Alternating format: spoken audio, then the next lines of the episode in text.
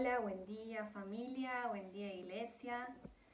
Bueno, este espacio se fue abriendo camino de a poco, comenzó con una pequeña pero poderosa oración y luego fue creciendo.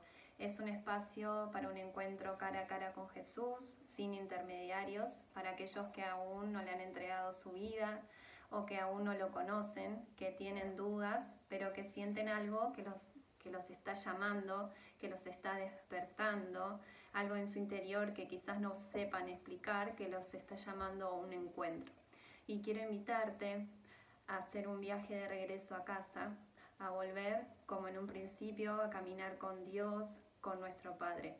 Y la única manera es conocerlo a través de su Hijo Jesús, porque sin duda eres el camino.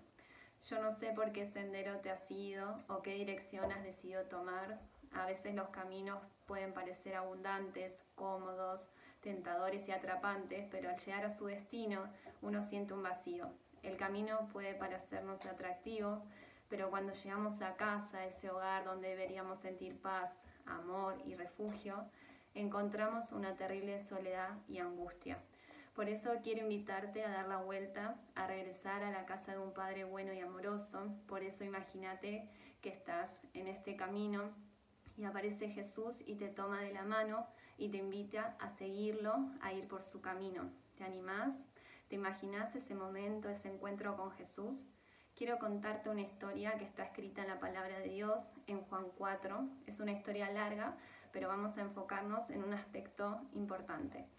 Una historia donde Jesús va de viaje, de regreso, desde Judea a Galilea. Son dos regiones importantes de Israel, pero que se encuentran en conflicto entre sí. Y por alguna razón, en vez de tomar el camino habitual para evitar los problemas y los conflictos y situaciones desagradables, ya que en ese tiempo los judíos y los samaritanos socialmente estaban enfrentados, Jesús decide pasar por Samaria y se detiene en un pozo de agua a descansar, mientras sus discípulos van a buscar alimentos. Lo curioso de esta situación es que Jesús está completamente solo, sin acompañantes, y de repente aparece una mujer samaritana a ustedes piensen que era cerca del mediodía, donde un horario donde hacía mucho calor y las personas evitaban este tipo de horarios para buscar agua. Pero sin embargo, esta mujer, ante su condición, va en este horario evitando que es encontrarse con cualquier persona. Su vida y su testimonio no era bueno ni fiable, pero sin embargo, en medio de su rechazo, de su sacrificio, de su incomodidad, se encuentra Jesús esperándola. Ella va en busca de agua física para saciar su sed en ese pozo, pero Jesús le ofrece otra cosa.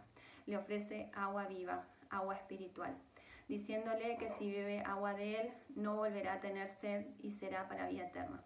La mujer no entendía cómo Jesús, siendo judío y hombre, le hablaba o le pedía agua.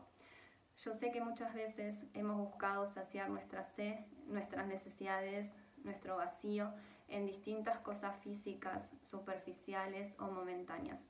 Y eso hace que como un pozo de agua debamos ir una y otra vez a buscar ese agua, porque nunca nos sacia y nunca nos da esa plenitud.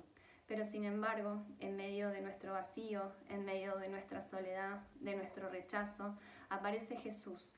Y Jesús hoy te está invitando a beber de su agua para vida eterna y que dejes de ir a buscar en lugares equivocados. Jesús, al igual que lo hizo con la mujer samaritana, en este momento te ofrece perdón, redención y una nueva vida. Él se detuvo en ese momento, en ese instante, porque sabía que esa mujer lo necesitaba urgentemente. Si estás escuchando este mensaje, quiero animarte a decidir entregar tu vida a Jesús, aceptándolo como tu Señor y tu Salvador. Al igual que la mujer samaritana que creyó y a pesar de sus pecados fue perdonada por gracia. Así que no importa cuán equivocada sientas que fue o que es tu vida, cuántos errores tuviste, cuántos pecados cometiste o cometés diariamente, ve al encuentro con Jesús.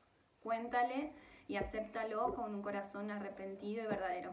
Jesús te está esperando. Jesús está sentado delante de tus lugares equivocados para que antes de que metas tu vida en un lugar equivocado que te sacie temporalmente, antes puedas beber y encontrarte con Él.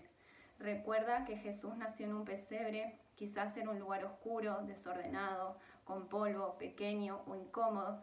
Y así quizás se encuentra tu vida hoy. Así quizás de frío y oscuro esté tu corazón. Pero aún así Jesús decide nacer en él. Él va a tu encuentro. Él te está esperando. Anímate a decirle que sí. Y ahora juntos le vamos a decir que sí a Jesús con la oración de entrega que la pueden encontrar en la página y en el Facebook y en el Instagram de la iglesia. Y la voy a leer a ustedes la pueden compartir y decirla de forma audible. La oración dice así. Gracias Jesús por amarme aun cuando te ignoraba y vivía a mi manera. Hoy puedo reconocer que he pecado y me arrepiento. Entra en mi vida y ayúdame a transformar mi corazón. En este día, en este mismo momento, te recibo como mi Señor y mi Salvador.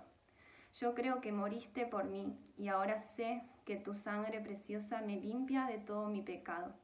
Acepto tu regalo de salvación con un corazón muy agradecido. Te pido, Señor, que despiertes mi espíritu y que mi vida sea un reflejo de tu amor. En el nombre de Jesús. Amén, amén, amén. Gracias a todos.